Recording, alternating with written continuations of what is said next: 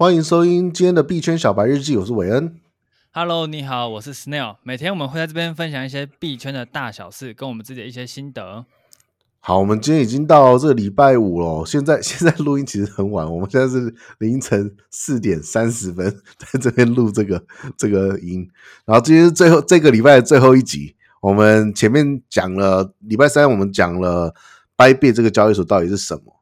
然后我们在礼拜四的时候，昨天我们讲了。这个 Bybit 交易所的一些特性跟它的一些好处，那我们今天今天我们来聊什么？今天我们聊呃 Bybit 平台自己本身的币叫 BitDAO，就是 B I T D A O。哎，刀刀是什么？这这是听起来好中文的东西哦。刀是 D A O，就是那个持币人可以决定这支币用向的，就最近很红那个 D A O。对啊，我我我我一直我我第一次看到这个东西的时候啊，我就觉得它很像道场的道，你知道吗？对，它有道什么道，但是它它的应该说今天的每日英文单词 DAO，它是 Decentralized Autonomous Organization，就是一个一个去中央化，但是具有决定决策公司决策权的一个组织，嗯，很有趣哦，对，非常的。深奥，可不可以再 进一步的解释？就是说，就是说，一般的公司是什么？一般的公司非常的中心化，因为比如说我们公司，我是创办人，我是董事长，然后有一个呃总经理啊、营运长啊、财务长，我们这些人大概就决定了整间公司的发展的方向，对不对？然后背后可能有一个股东会。股东会他会投票，就是说决定，就是说我们今年度的大方向，他不能够决定日常的营运细节，他只能够决定说，哦，我们公司发展是这个方向，然后我就是要做到这个目标，交给你执行长去去执行了，然后执行长拿了这个大方向目标，他就是说每天业务就要怎么去跑啊，什么，这叫中心化的的一个经营组织。下来这样，对对对，没错。那去中心化的组织就是说。我我我的目前的理解啦，因为我觉得 DAO 也很值得我们花一集好好的来来讲它的细节，跟我们要做这个做工。可是 DAO 其实它去中心化组织是怎么样？它必须要在去中心化组织的成立之初就先演拟出一个大家共同。同意遵守的一个协议，然后参与这个 DAO 的人，他可能是按照 token，就是他购买这个币别啊，或者是购买 NFT 啊，或者什么购买这个 DAO 所所所发行的一些有点像是权证 equity base 的一些 token 来持有这一个组织的的的一个决策权，然后按照他的票数，大家可以去投票，公司经营的方向是怎么样子。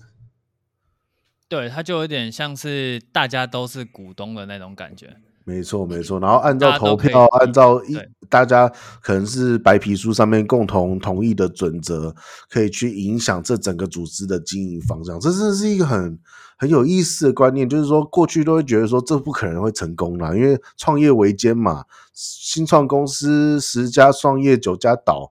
那你这样子好像这么不正经的东西，怎么可能会成功呢？但是偏偏的，现在一堆 DAO 在外面都是经营的好好的。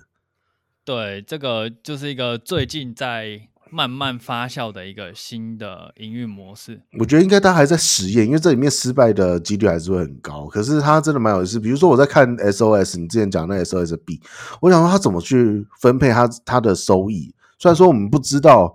这里面的分配会不会真的如同他告诉大家的分配？可是他说有五十趴会拿来，就是 SOSB 会发给这些所有在 OpenSea 上面有交易的人，对不对？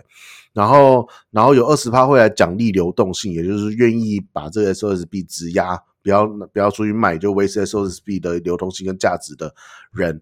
然后他们的 DAO 就让他们所有持有 SOSB。的人来投票，说这个质押的期间是要押一年呢、两年呢、三年呢？大家用这样投票，这样就可以有一点像是决定了这家公司或者是这个非常非常重要这件事情的的经营准则，就很像股东会的投票一样的意思。对，他就就真的有点像是前面说大家都是股东。对啊，很有意思。所以，所以我们拉回来，比特币。对，我们又跑掉，我们不是在讲。对，那比特币本身，它想要有一点这个 DAO 的属性。那不过这边我们、嗯，可是怎么可能呢？Bybit 就这么那么中中中中心化的一个经营组织，它又不是去中心化的组织。对，所以这个议题我们之后再展开来讲。那因为这个对我们.呃用这个平台其实没有什么关联。哦，我懂，对对对，因为 Bybit 的本身交易所它是一个私人的企业嘛，它是有人拥有的，对不对？然后它也有投资人，它未来也有可能会上市上柜，像 Binance 就有上市上市柜一样。可是 BitDAO，BitDAO 可能是 Bybit 它它的一个 project，然后拥有 BitBit 的人可能是可以在这个 DAO 里面去某种程度影响 BitBit 的一个经营跟走向，是不是？对，我猜他的这个 Bit，他想要让持有 Bit 的人有一点参与感，嗯、所以他才弄成 BitDAO。但是具体怎么样，我们这一期先不展开，真的太长了，要做功课啦。这这比较硬的，嗯，OK。所以呢，还有要聊什么？好，那 Bit B 是它这个平台的 B 嘛？那它本身，呃，它已经具备一个特性是，你可以用它的 Bit B 去。玩他的 Launch Pool 就是我们早、啊、早期讲的那哎、欸，我们不是早期，就是礼拜一还礼拜二说的那个，质、哦、押、哦，然后拿白名单，然后去买，用很低价的价钱去买一些还没有上市的币。它目前币的币有像 Binance 的 BNB 一样作为手续费的功能吗？还是还没有？目前还没有。那 OK，嗯，呃，目前持有币的人有一部分就是在。等它可以有减免手续费这个功能，嗯，因为它有这个功能之后，它的价钱一定会往上冲。对啊，对啊，它目前还没有，而且它还没有上架币安，OK，、呃、就是 Binance，然后也没有上架，大部分平台都没有办法买到，所以，但是以它的以它的能量来说，它要上架就上架了吧？呃，我想应该是的，可是它有它的隐患啊，它的隐患是目前市面上流通的 BitDAO 只有。三趴还是十趴，我有点忘记确切数据。哦，都握在他手上，非常少。对，所以呃，虽然他有智能合约去监管那九十趴，是他要在一定年限之后才可以分批线性的解锁。嗯嗯嗯。所以他目前不会有他直接自己砸盘跑路这件事情。不过 这是他的一个隐患。对，OK，对。那目前 Bit 的市值大概。对齐 Coinbase 吧，就是目前流动的这些已经对齐 Coinbase 了，所以它只占了如果十趴的话，那它不可能是十倍 Coinbase 的市值嘛，所以它这一支币的涨幅目前看起来还有限，因为它已经已经紧绷了，对，已经很透支了，所以它可能会慢慢稀释掉这个价钱。Okay. 那这是最近有跌吗？最近这个熊市，不不不不，这现在不是熊市，我可不能开这个口。最近这个恐慌，它有跌吗？它有跌一点点，OK，但是它它在它马上有支撑就撑回来，所以 它在这个行情支撑很很稳。呃，那个九十趴是没有在那个了，不能动，在不能动，对对对。那它在这个行情中就走自己的。嗯，我懂，我懂。所以大家都在跌，它其实没事，因为其实它上的交易所太少了。然后你持有 Bit 的人，大部分呃也不会去频繁的做买卖。对啊，就是等着财富自由那一天，不是吗？呃，有一些有一部分是这样，那另外一部分就是去领那个空头。嗯嗯嗯，这我错过了空头，讲讲空头吧。对，好，那空头是这样，就是。它根据总池子数，假设今天有一百颗比特币在池子里，嗯啊，当然不可能那么少，我就举例，嗯，那我有一颗，我就压进去，那我就占了这一次空头的百分之一。压是指要压一段期间吗？呃，你只要持有，或者你在它的流动池里面就可以了。那有一个那一段期间，那个不能够交易，随时可以取消。OK，OK，OK。那。它有一个 Bit 的词的流动词，你可以压进去。对，那你压进去也算是你持有，所以大部分都是直接压进去，嗯，因为持有没有利息，压进去有利息，而且压进去你也可以随时解除。嗯，所以完全没有任何的，几乎几乎是没有没有 downside，没有缺点。对，除除了 Bit 暴跌以外，但目前没有发生过这种事情。就 Bit 暴跌，你压不压进去，它都会暴跌啊！你都你都没办法干嘛？对，所以你就是额外赚那个利息，很爽哦。所以它会检测你总共有多少 Bit 在你手上。那我我刚刚讲的例子是里面有一百颗，然后我有一颗，那我就去参加。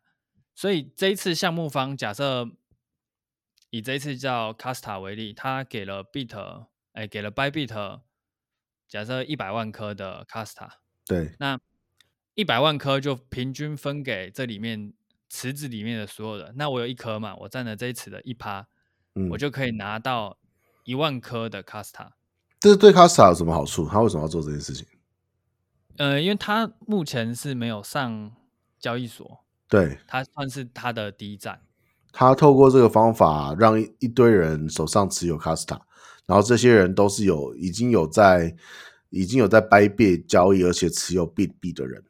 对，所以他至少已经第一个你是有具备买现货能力的人，第二个是你已经有在交易所做交易的人，第三个是你可能还懂一些质押有的没的的人。嗯哼，那这三点。你如果同时具备这三点能力，你会去研究 Casta 这个项目的几率就很高，因为你有了。对，因为你就是一个，我们就讲你就是一个算偏老的韭菜。嗯，对，那你就会去做研究。那 Casta 如果它很好，嗯，那对于他之后的购买就非常有帮助。嗯，对，那这次 Kasta 我有去研究，因为它真的这次涨得真的蛮夸张，它是一个。呃，它想要让你在币圈的转账是免费的，OK，对，然后它有一些基本功能，就是什么借贷啊、质押这种，就是大部分的币都会有的功能。那它的核心大概就是在免费转账是免费的，所以我今天要给你五十 U，我如果用 Casta 的平台或是什么之类的，可能会就不需要手续费。它跟 AAVE 是类似的东西吗？呃，听起来不太一样。为 A V 是借贷，那 Casta 也有借贷，但它不是主打这个。嗯嗯，借贷还蛮多币会搞这件事情，就是流动性那种东西就会弄多一个借贷啊、质押啊之类的。所以我像我就被它影响到，我就真的去研究它。那如果它是一个很棒的案例，那我就会愿意去持有它，它的价钱就会上升。嗯。你你可能不是不是单纯免费拿到就去卖，你可能觉得它真的很棒的话，你就会再去持有更多。对，而且我我如果真的觉得很棒，我会持有是第一个，第二个我还会去跟我身边的朋友宣传这支币。你会在录 podcast 的时候讲这支币？对，但呃，我我先声明一点，Kasta 这支币我没有持有，好不好？我把它全部都卖掉了。你把它全都卖掉？对，因为我卖掉可以换一餐什么？换一餐牛排吗？你你拿到多少？他好像给蛮多的，因为卡萨这波它真的是这几次空投里面最成功的一个。嗯，那你岂不是岂不是白赚的？这就是他们说天下没有白吃的午餐，这就是白吃的啊。对，天下没有白吃午餐，但是他可能会从天上掉下来。对，那是还蛮多的，所以我最近有找一些朋友去吃个饭什么的。开开心心推个油，然后洗个脚。没有没有没有没有，不行不行，好棒哦！OK，我觉我觉得币圈这个东西是这样子，就是资讯真的很重要，对不对？因为有很多的东西都是，就算它是免费，你还是要去做一些什么。对，你要还是要付出一些，你可能做点功课或者是什么。那嗯，很多好的项目在发酵之前都是没有人知道的。那这就是。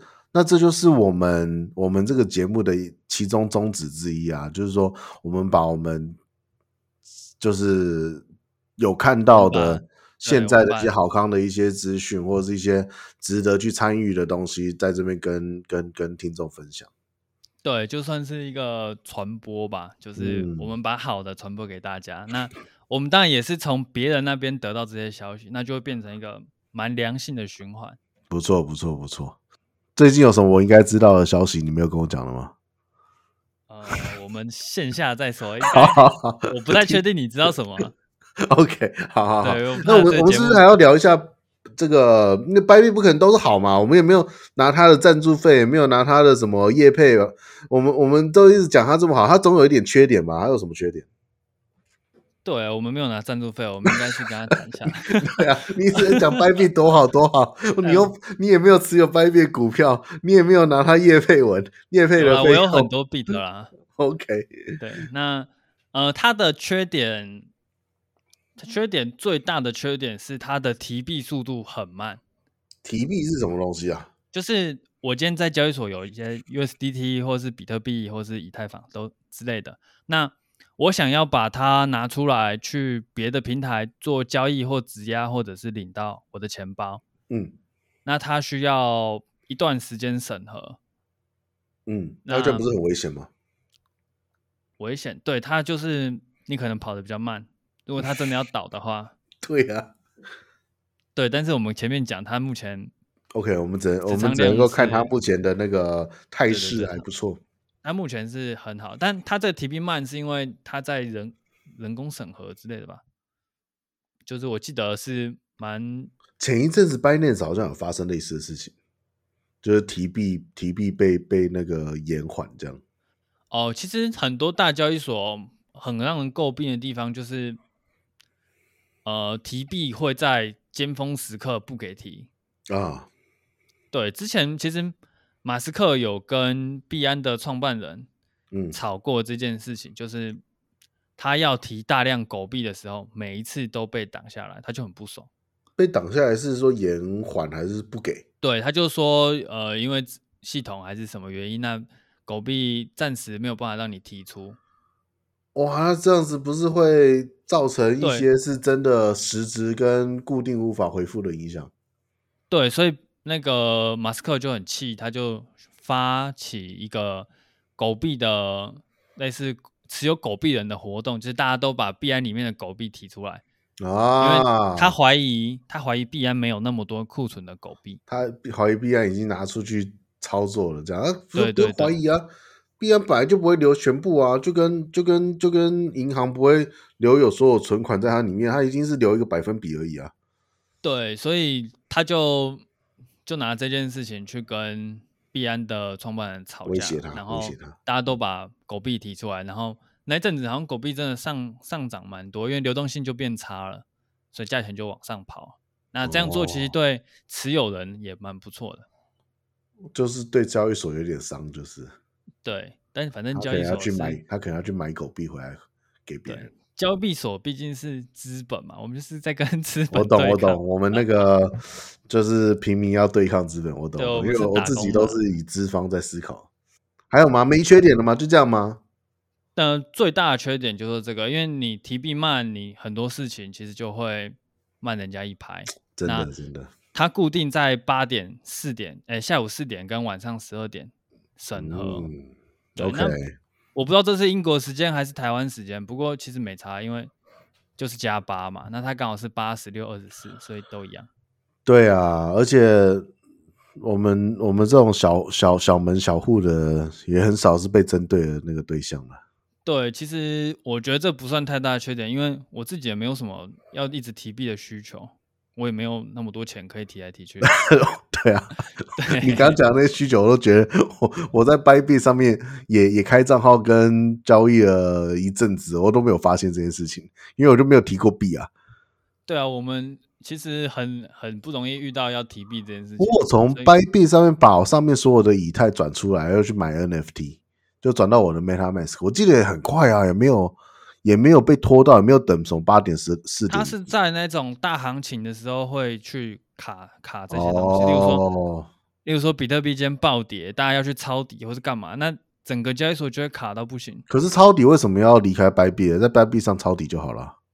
有可能是买了拿出来，或者是你要进去、okay. 都会。总之你有你的需求，对不对？对，就是在震荡行情的时候都会这样。嗯、那 Bybit 其实。之前有一个我蛮喜欢 YouTuber 是说他永不宕机，在极端行情的时候。对，不过、那个、这是在讽刺谁会宕机吗？没没有没有，我不知道。对，那其实他是真的稳定性非常好。不过在永不宕机这件事情，在前阵子那个卡斯塔那边就被破了，因为卡斯塔那时候真的太当哦卡斯塔真的太太热门了，所以。大量的人涌进 Bybit 去购买跟贩卖 Kasta 这个币，嗯哼，所以他还是受不了。对，那那真的很嗨，就是狂欢的感觉。嗯哼，嗯哼，对。那 Bybit 的介绍大概就到这边，这是它的缺点。